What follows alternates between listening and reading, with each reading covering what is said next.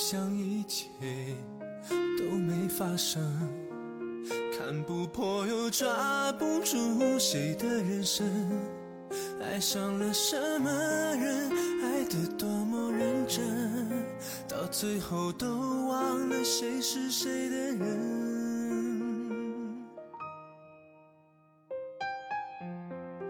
你往前奔，我还在等，呃哈喽，大家好，这里是小黄瓜电台 FM 五幺三零五九，我是主播康康。我是主播东东，大家好。呃，非常荣幸呢，又和大家相聚在这里了。是的，呃，刚刚节目开头您听到的歌曲呢，是来自于小说《张先生和张先生》的同名主题曲。那对二零一四年呢，描写当代同志生活的长篇小说《张先生和张先生》可以说是火爆网络，也是感动了无数的网友。对的，哎，对。然后今年呢，我们这部同名的电影呢，也将会在十一月份哎与您见面了预计啊，预计是吧？预计十一月份。好，那我们也是来期待一下。那今天呢，我们也是非常有幸的邀请到了这部小说的作者，也是这部小说的编剧，是这部电影的编剧这。部电影的编剧叫王小炮，是吧？那个小胖跟大家打个招呼，Hello，大家好，我是王胖小胖。王炮小炮。是的，就是我们的王小炮。其实王小炮很仗义哈，因为前几天我就跟他说，我说能不能帮我来录一期节目啊？他就随口就答应了说好。然后今天我们终于请来了王小炮。对呀、一点儿这个明星的架子都没有。哎呀，今天跟名媛，因为真的很闲啊。今天跟北京的名媛讲话，我说话是不是要高档高档一点儿？你就是不应该在那什么特别的、特别的、特别的怎么？特别的。我一直都特别的高端呢，只不过现只不过现在跟北京的名媛对话，心里会有一些紧张。来，小炮跟大家呃做一下介绍，你为什么叫这个名字？嗯，可爱，因为我小名也不是可爱，就是因为我小名叫泡泡，然后嗯，有一阵子，然后我跟一个人在一起，然后那个人叫张楠，然后啊，我就把自己名字改成叫南小胖。后来叫叫张什么我们就张张楠啊，啊啊啊！张楠也是啊。那原来那个张先生和张先生的那个名字，也就是你前男友的名字是吗？对，就某任前男友的名字。哦，然后呢，我就把多呀自己名，然后我就改名叫南小胖。后来我们就分手了，分手之后我就不能再用人家名字了。然后我啊想，哎，那我我我单身，然后就就那我就只能自己跟自己玩啊，然后就要泡小泡了。我还以我还一直以为是这个，因为约炮约的太多了呢，叫王小炮呢。其实咱们这个王小约炮约的太多，不应该叫王多炮吗？叫王大炮。其实咱小炮身上有特别多的这个标签儿，可以说是呃集这种作者、老板、综艺达人于一身的。那今天呢，咱们就来呃逐一的来了解一下这个王小炮。首先是咱们这个作者王小炮，那不用多说，刚刚您节目中听到的这首音乐就是来自我们的呃同名的小说《张先生张张先与张先生》，是吧？哎，是张先生与张先生，还是张先生和张先生？张先生和张先生。是张而先生。且为什么你们录录节目的时候东北味儿就没有那么重了呀？是 在隐藏自己的那个？主要不是我们和这种北京的名人沟通的话，我们都会装的普通话了，因为我们也都是名媛呐。但是因为我我我，但我听过你们之前的那个节目啊，你们之前那个节目是就是很普通话说的很好，而且就是很高很很高端的感觉嘛。哪个听的很高端呢？我怎么没有这这第一期啊我这样的节目呢？第一期节目第一期很高端。第一期请的是三台的一姐，虽然说都是一姐，都是名媛，但是和你还是有一定差距。她是小范围的一姐，你是首都的一姐名媛，所以说会有会有一点不同的感觉。啊，还是聊你好不好？不要聊我们。不要聊三台子一姐，对对对，就突然显得特别 low 是吧？对对对，这个我想知道一下，咱们刚刚这个啊小说哈提到的这个小说叫张先生和张先生，你这个小说是什么时间写的？二零一三年一月一号然后大概写了多久？写到二零一三年七月二十几号。他7月其实就是没写完，就是一直在更新，然后就开始网上就特别火了。啊，是就是更新的这个过程，就像我们追韩剧的话，是一 一周一集那种吗？你这是怎么个更新法？差不多就是一呃，一周一一周三到四集吧。哎，那你这些灵感是来源于是和你之前前任的这些经历呢，还是说我又看到别人又又添油加醋的加到这里边了？嗯，就是因为我我写这个小说，我准备了两年的时间吧，因为我这其实很想写一个，准备了两年，就是对啊，两年的时间，然后这两年的时间一直在收集素材。那首先我自己的生活其实没有那么多素材吧，那我可能就只是会有一些学生时代的感情的经历。觉得其实大部分人在初恋的时候的感情经历会比较像，所以呢，就是就是我我用了一些我自己就是学生时代的感情生活，但是就是后后期的一些故事呢，就是基本上都是我收集的，因为我大概用了两年的时间都在收集不同的故事。那你这些故事都是从哪收集到的？身边的朋友吧，对吧？嗯，很少有身边的朋友，大部分都是。因为我之前的时候有写过别的小说，然后有很多有很多看那个小说的人，他们就开始跟我分享他自己的故事啊，所以呢，我后来就整理了很多很多人的故事。嗯，那《澡堂》这部小说可不应该是别人分享过来的吧？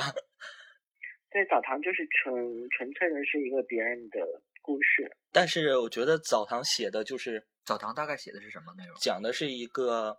呃，怎么说呢？这个小说就写的特别，就是你感觉是比较脏的，但是特别写的特别实在的一个，就是写了应该说是一个那个我们这个圈子里比较低层的那个那一类人，就是去澡堂子里约炮那个经历是吗？就是有那种同志的同志的去澡堂子是吗？不是不是，就是他其实他叫澡堂，但是他前面讲的就是一个。嗯，大学没有就没有没有考上大学，然后一个叫祥子，一个一个人对祥子，然后他到大连去打工，然后呢，他因为他他身材比较好，然后长得也比较帅，所以呢，就是他在大连的时候会有很多遭遇，比如说可能就是他会嗯，但是他不是职业的那个 MB，但是他会出卖自己的肉体啊，用自己的肉体去换钱啊，这怎么能是遭遇呢？这是艳遇呀！哎，小胖，那我问一句哈，就是我自己问你一句，因为我看了《澡堂》这部小说，我就觉得你笔下的那个丁小红，是不是就是你当年的那个没写完的那个杨春子啊？就是张先生，张先生里的。我觉得他们好像啊，就是那种好像吗？特别像啊，就是很敢爱的那种人。对，但是杨春子是，我觉得他还是会。他他会觉得自己很清高，就是他他他是骨子没有一种清高。嗯。然后呢，我觉得丁小红是，嗯，怎么说呢？就是一开始就是可能你刚刚看到丁小红的时候，会觉得他好像是一个很敢爱的人或者怎样。但是就是看到后来呢，你会发现呢，就是这也是我这也是我可能就是这么多年来，然后看到身边朋友的故事以及听到的故事总结的，就是很多。很多小受吧，嗯嗯，小受说你呢，我是大嗯，其实很喜欢很喜欢，就是呃，追求那种就是我很我很痴情，然后我很愿意为我爱的人付出那样的状态。但是呢，其实他他骨子里面其实是比较也没有太多的底线，他也会去。不断的跟别人上床啊，然后，但是呢，又要又要标榜说，我我我我真的对这个人只是真爱，就是很，我觉得现实中有很多这样的例子，所以丁小红可能他就只是一个就这样的这样的一类小受的嗯代表。哎，对，我跟你分享一个经历，可能跟你说的这个差不多，就是我有一个朋友，他有一个对象。不就是柏拉图的柏拉图的对象，然后每周都去见一回，但是他其余的时间呢都不在一起，然后其余呢，我这朋友他就会经常的约炮，然后他就觉得，呃，他还很很自豪的很自豪的跟我说，我说你你这种状态的话肯定维持不了多长时间，然后他就很自豪的跟我说，我们这种可以维长维持很长时间，可以维持一辈子。因为他就是我朋这朋友，就是可以不断的在外边约炮，然后那边呢也不管，就是每周去见一次面嗯，然后就就是这种状态，我觉得我接受不了。但是我觉得好像这类人特别的多，是吧？那为什么你说这样的人挺多的？我我我我我说一个比较严严重的例子，就是我有一个朋友，然后她的男朋友呢就是一个。比较就把自己当女生嘛，就有点把自己当女生，就是会，我下一段话好重口味，就是他睡觉的时候一定要握着对方的，嗯，那个才能睡着，因为他觉得那个是他的命根子。然后呢，所以呢，所以就是他他会。常常的，就是做出一副受害者的样子，说我老公又出轨了或怎样，然后他又会告诉大家说我又包容了他或什么，就是就是在外界会看来会觉得她是一个非常深爱她男朋友的人，而且她男朋友怎么出轨她都会包容，但是时间久了之后，我们发现其实她她私底下不仅不仅是约炮，而且她会玩很多更重口味的事情，就是你说这小瘦是吗？对，那个小受，他不仅会约炮，他还玩很多重口味的事情，他甚至还就是，嗯，染了一些不好的疾病，然后传给了她男朋友。所以其实就是那件事情会让我们大跌眼镜，就是我们眼中看到的表象跟就是跟他私底下真正做的事情其实是不一样的，会有差别。对，我觉我觉得这件这件就是这样的事吧，就是特别符合就是咱们。圈里边经常说的，如果说这两个人是真爱了，才会计较一些这些东西；如果说不是真爱了，反而就不会计较。就像我这朋友，呃，两个人都觉得没有什么关系，其实不是那么不是那么回事儿。因为我朋友他的那个朋友，就是我朋友他的柏拉图，呃，他就是也特别特别注重物质这方面的东西。可能说每每每次去了，我这朋友去了的话，呃。那那边都要要求去吃好一点的东，吃好一点的东西，就是特别注重物质。所以说，我就觉得那方吧，就是注更加注重物质，就跟他不是说这种爱。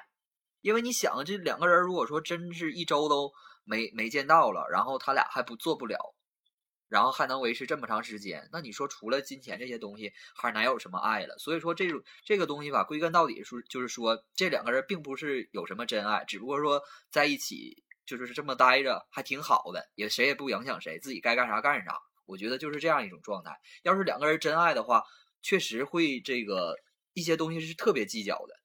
反正我是有这样的经历。如果我很爱一个人的话，我如果我知道他做了对不起我的事情的话，我就会非常生气啊。对呀，就是不仅仅会不仅仅会生气，就像我们这种巨蟹座，而且会特特别敏感，就歇斯底里的那种状态。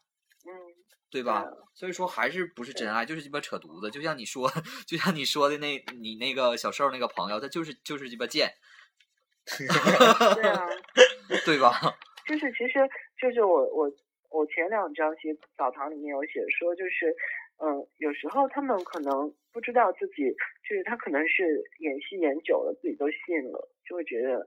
哦好像那个一切都是真的。对对对，就是容易给人，就是人一般在一定的情况下都会给自己制造出一种假象，然后就按照这种生活来生活。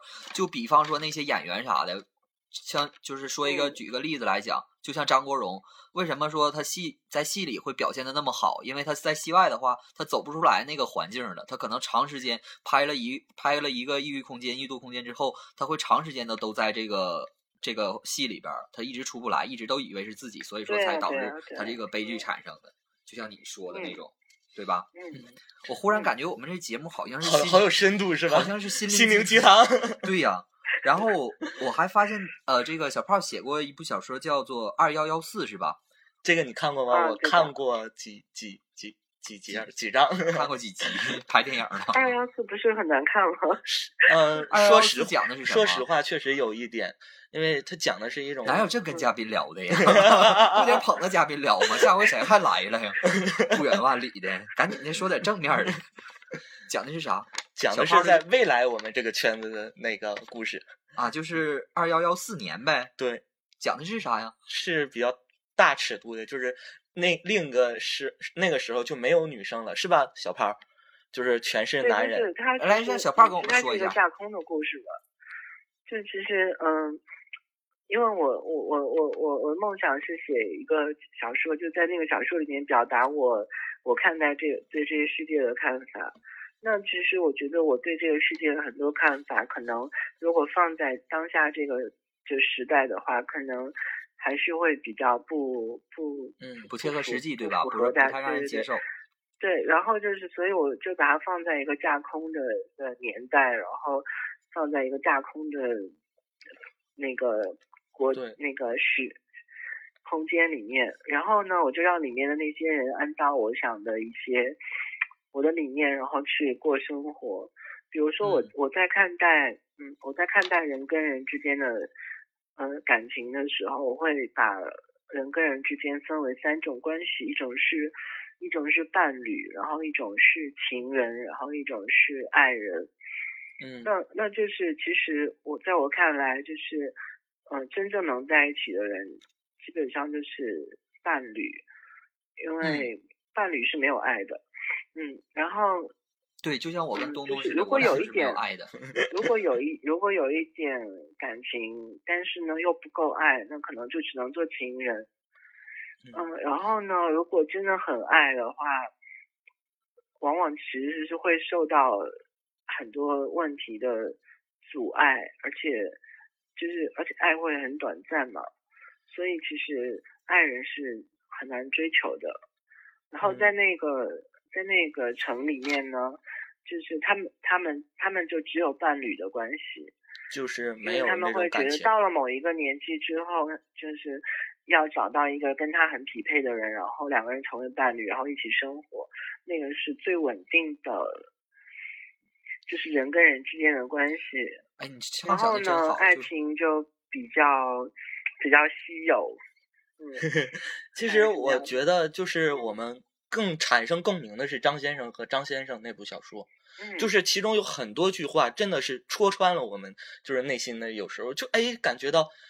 我当时，因为我当时读过有一句话，就是张先生和张先生去吃饭的时候，张哲说了，就嗯是他从来不会去点菜，因为张张张先生的选择就是他的选择，因为他觉得他嗯每次都是那样的。其实我就觉得跟我的前男友也是一样的。我当时我就是每次出去吃饭的话，我都不会点菜，都是我我男朋友点菜，就是哦已经习惯了这种感觉。但有时候我就我就不这样，有时候之前跟我前男友出去吃饭的时候，他一般都会问吃啥，我随便儿，随便完了说吃这个不行，吃那个不行，完最后反正还得是定，还得来回定，就是就是这样。张先生电影的也预计也十一份，是不是就应该能我们就能看到了？小炮，对啊，夏天的时候就会开始拍了。呃我很好奇，这是谁会来投资？就是这种题材的，他是现在是筹备，就是众筹，就是让小炮说。啊，对啊，众筹嘛，现在在众筹啊。对。啊除了众筹之外，还会有一部分其他的投资。然后你准备找谁演呢？你你我知道你之前约过我，我说我没有档期。那个不是我决定的，那个是导演决定的。那不是啊，那他也得根据编剧的这个意愿呢，因为你的这个他他会选嘛，他他会选人，然后让让我来看。哎，那你说导演如果说是要嗯要选的话，他会你觉得是在圈子里选，还是说在直男这里边选？可能会在直男中选吧，因为因为就是很想很想让他就是比较抽离，就是抽离自己的角色。嗯嗯，那好吧，那我就更演不了了。你 可以退出圈子啊，因为昨天还有一个男孩跟我说我要退出圈子，再见。哎呀，我去了，这个圈子怎么退呀、就是退不他说退就可以退是吗？对对对。对，就像退货一样。啊，然后我还我还了解到，咱们这个张先生和张先生的实体书近期也是要出版了，对吧？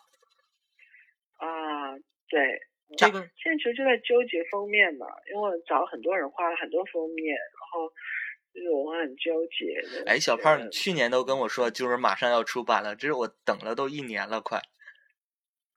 对啊，就是在纠结封面啊，因为很多人帮我画了封面，你就是喜欢那种哪里不对那种手绘的东西是吧？就我比较喜欢手绘的，啊，那你自己不会画吗？我不会啊，我只会画房子。哎，我特别好奇，你看你这个写嗯写了书，你是学什么专业的？大学但是是行政学啊，学行政的，怎么就是有灵感来写这些东西呢？而且这些文笔之类的都特别好，不是呃，不是说这个文笔它会有多多这个豪华那种，多华丽，嗯，那些词藻，就是特别特别亲和，就是让人读了之后，呃，特别有感触，特别温暖的那种，而且还不是那种，感触。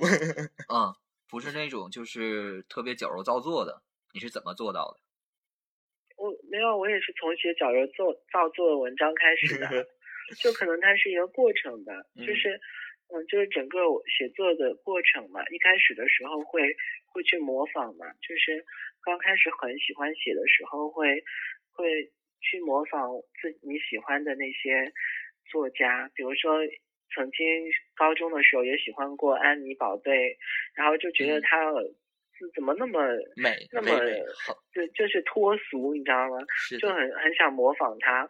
后来就是随着年龄的增长，就觉得怎么那么做作啊，就是，然后这就会慢慢的就随着随着你人生的经历越来越多，你会发现，真正动人的永远都不是那些就是华丽的词，然后那些修饰，那些东西嗯。其实都不能打动人，可能就是你我觉得也是。你，这一秒钟最最真实的想法，其实是能打动人的。对对对所以我在写那个小说的时候，很刻意的用了最直白的字，然后而且用了很多短句，因为嗯。我觉得有时候，嗯、就是那些繁琐的长句，因为当然我不是说郭敬明不好，但郭敬明很喜欢用很长的句子，比如说我用什么什么样的杯子，用什么什么样的姿势拿起来，然后怎样用，再用什么什么样的动作怎样，就是他。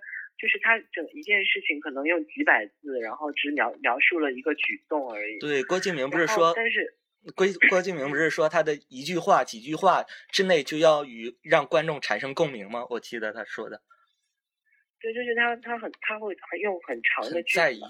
那我我我会我会尽量用短句，就是可能就是有时候就只是四个字，或者是就是八个字之类的，就是尽量用很短的字，然后让人家去看到一个画面。其实那个其实可能是，嗯，就是可能是就是，嗯，看小说的人可能不会感受到就是，呃，我在这方面的用心，但是我在写的时候会。呃，我比如说我先写完第一遍，然后我会自己重新读。当我发现哪一句很啰嗦的时候，我就会再把它删减掉，删减掉就是很很短。嗯，我们的小所以如果炮呢我觉，得我在网络上写小说的话，一定赚不到嗯钱，就是尽量让字数少。嗯，我们的小炮呢，除了他是作者王小炮，他还有一个标签，就是综艺达人王小炮。对，这个我们要下一节来讲。不愧是这个作家作者哈，我们就愿请这样的嘉宾，因为这个话多，我们说的就少，就不累。你看我们前几期请的嘉宾，我们主持人都就在这泡多半天了都不说话，我就喜欢请你这样嘉宾。但咱嘉宾也渴了是吧？喝点水。咱现在进一小段音乐，好不好？我们休息一下。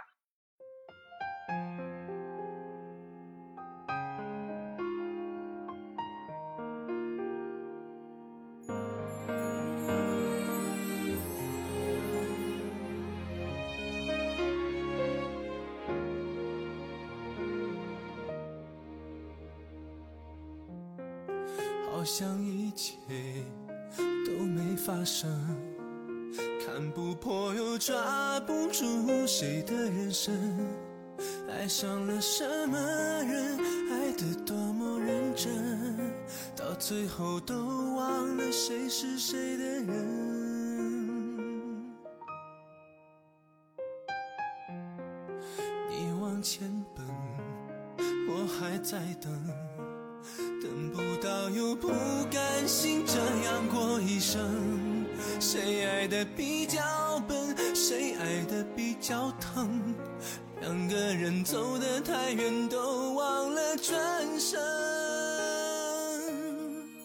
也许到过完一生都没有一个张先生，再陪我飞蛾扑火一样的旅程。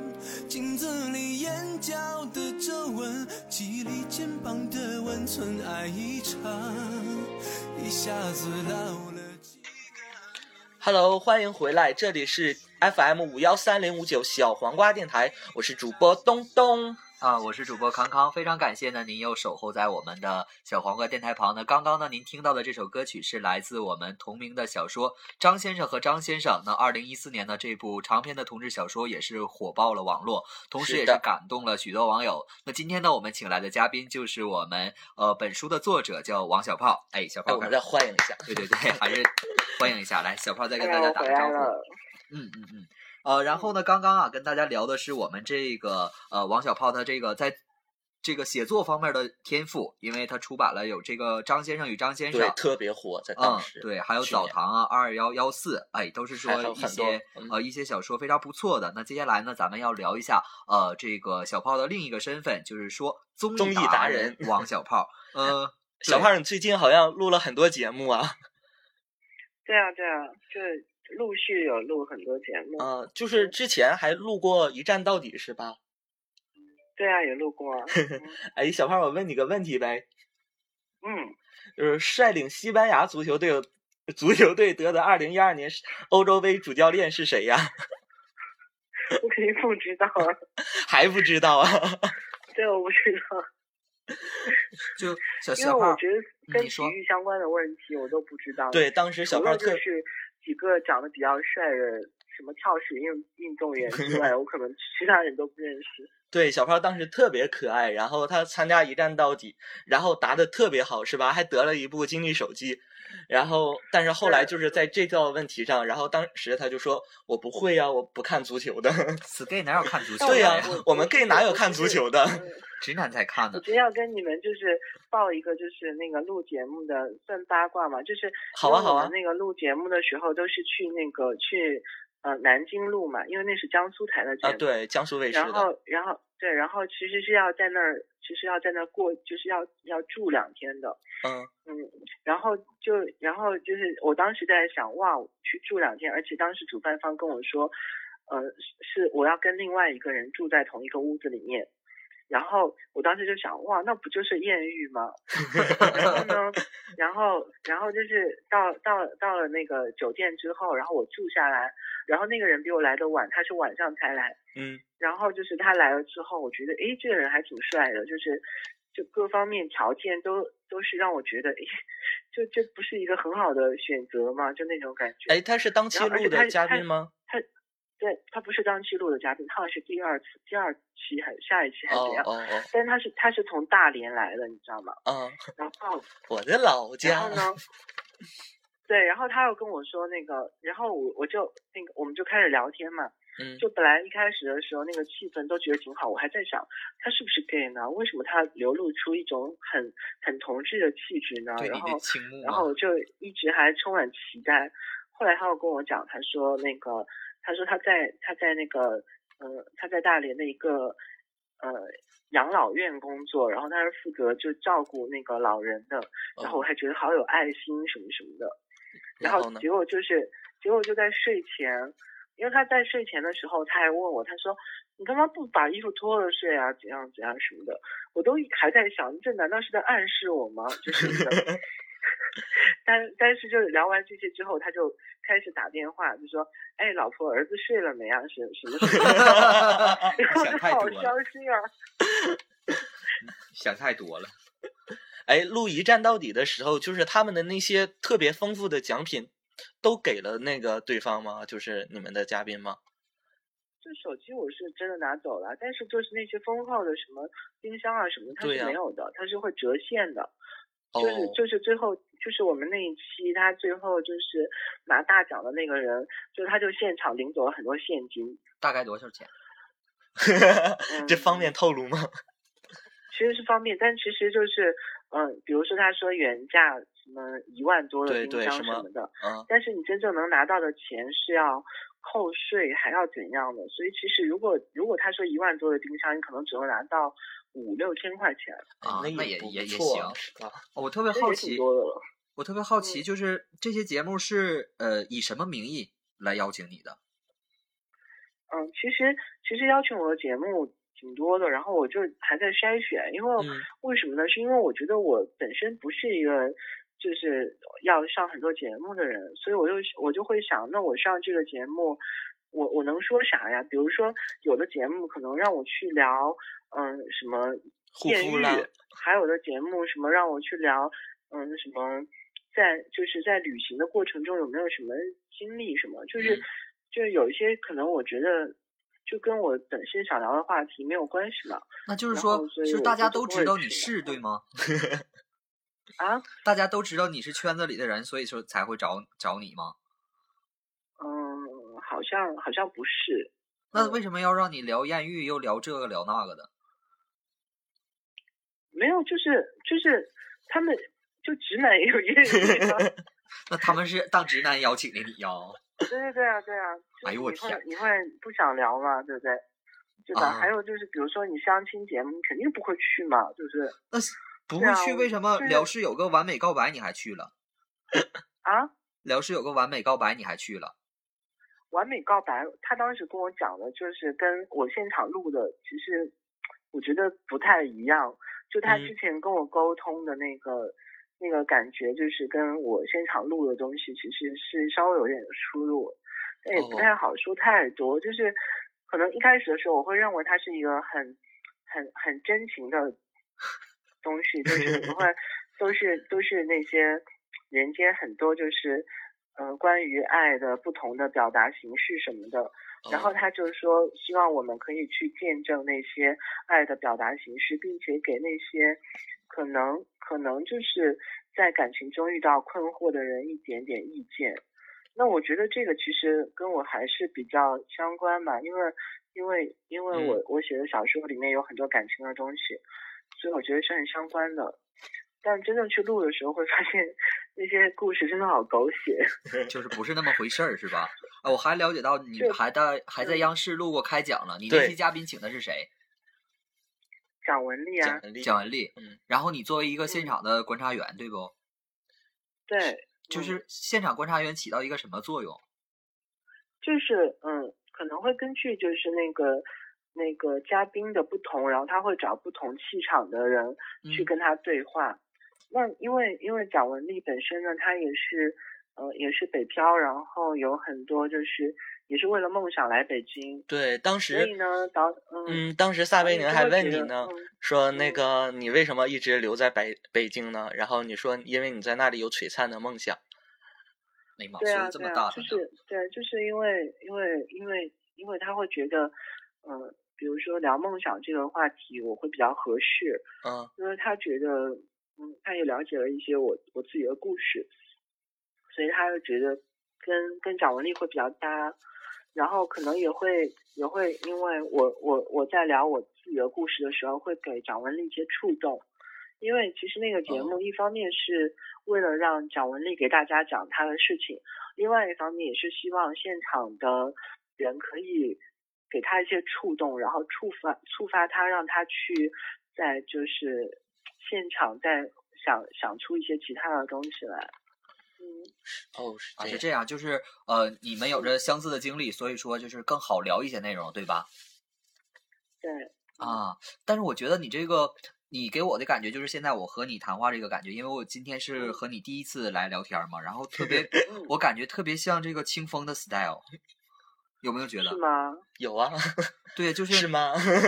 对对对，就是你说但我觉得我好像嘴巴没有那么毒啊。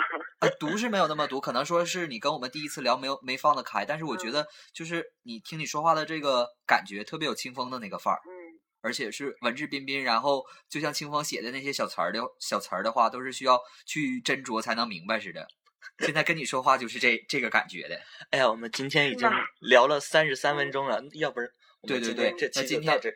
对，今天呢，我们这个请来的是我们的王小炮，就是同呃张张先生和张先生这部小说的作者，也是非常的荣幸和我们呃分享了这么多，包括像呃作者王小炮，然后包括综艺达人王小炮，是各种的不同的身份，呃，那也是非常感谢呢大家在这个时间段来收听。那下期呢，我们依然会由我们的王小炮为他解。解读一下他其他的各种身份，解读，对对对，因为对于北京的名媛，对于北京的名媛来讲，我们就要说的专业一点，说的高端一点儿。那下就像下期像我们以前请的这个小奶茶什么的，都是自费来的。我们突然这一期节目做的特别高端，是不是？对，我感觉做的特别像心灵鸡汤，我都不忍心用一些比较 low 的东西来打打破这个我们那。些肮脏的词语都哪去了？对我我都不敢说了，没关系，好，也也是我们这期节目的时间也是快要到了，那小嗯炮跟大家这个、呃打个招呼，说个再见，好吧？啊，大家再见，下期聊。哎，好嘞，好嘞，那我们今天就到这里。嗯，呃，这里是小黄鹅电台 FM 五幺三零五九，那也是希望您下期同一时间呢来关注我们的节目，我们下期不见不散。拜拜。